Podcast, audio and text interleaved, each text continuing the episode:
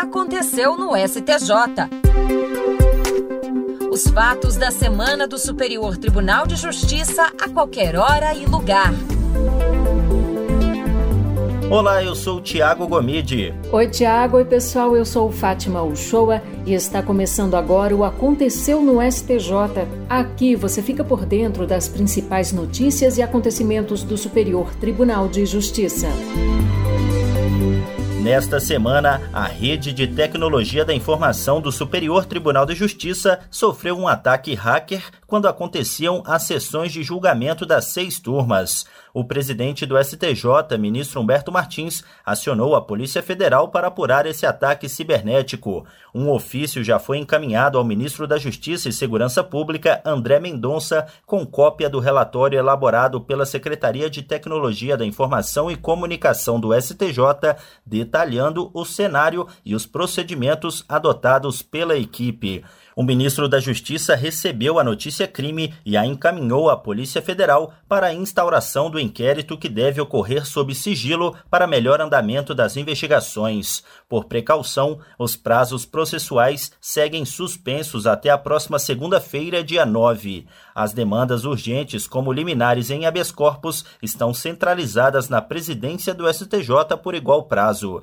As petições podem ser encaminhadas ao e-mail protocolo.emergencial O presidente do Superior Tribunal de Justiça, ministro Humberto Martins, suspendeu decisão do Tribunal de Justiça de Minas Gerais que obrigava o município de Betim a pagar em 10 dias precatórios no valor de 130 milhões de reais. No pedido de suspensão ao STJ, o município alegou a impossibilidade de cumprir a medida diante do alto valor. Segundo o presidente do STJ, a decisão do Tribunal de Minas Gerais que determinou o pagamento imediato dos precatórios tem o potencial de causar lesão à ordem administrativa, à segurança e à economia públicas. Para o ministro Humberto Martins, a Prefeitura demonstrou que o montante corresponde a quase seis vezes os gastos municipais com medicamentos, duas vezes o valor empregado no combate à Covid-19, três vezes a despesa com toda a assistência social e duas vezes o custo anual de todas as 57 creches que atendem a 10 mil alunos. De acordo com o ministro, essas razões justificam a suspensão da decisão questionada pelo município de Betim até o julgamento definitivo da apelação na ação popular que originou os créditos. Um provedor de redes sociais não deverá ser multado por suposta resistência em cumprir ordem judicial para fornecer informações em processo criminal. Inicialmente, o juiz determinou o fornecimento de cópia de mensagens que teriam sido trocadas pelos investigados em uma rede social, sob pena de multa de 50 mil reais por dia. Acumulada, essa multa chegou a um milhão de reais. O provedor demonstrou que o atendimento da ordem era impossível, pois, segundo a matriz que fica no exterior, não havia mensagens trocadas entre os investigados. No entanto, o Tribunal de Justiça de São Paulo manteve a multa. Já no STJ, a quinta turma afastou a penalidade. O relator, ministro Joel Ilan Paciornik, observou que ficou demonstrado que as informações requisitadas não existiam e, portanto, a suposta resistência da empresa em cumprir a determinação judicial não prejudicou a investigação, motivo pelo qual não justifica a multa.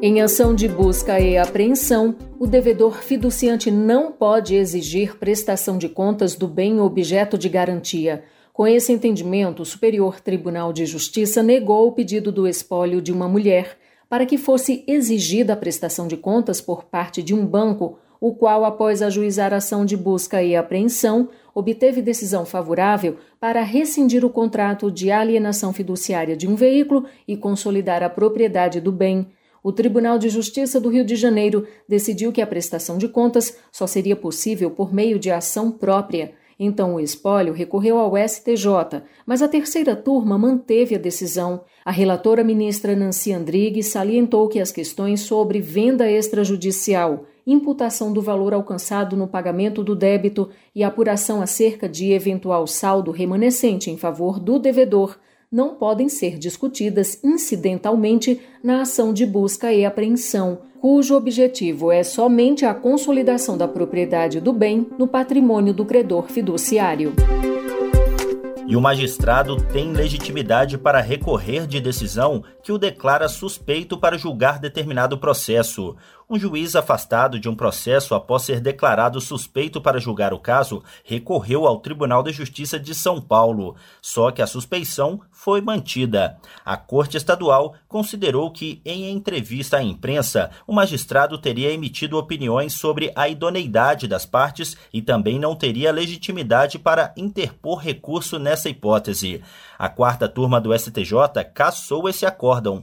O ministro relator Marco Buzzi explicou que, com base no Código de Processo Civil de 1973, o magistrado, os auxiliares da Justiça e os demais sujeitos imparciais do processo não são parte nem terceiros nas ações que tramitam sob jurisdição ou supervisão deles. Por esse motivo, em tese, não estariam legitimados a interpor recursos.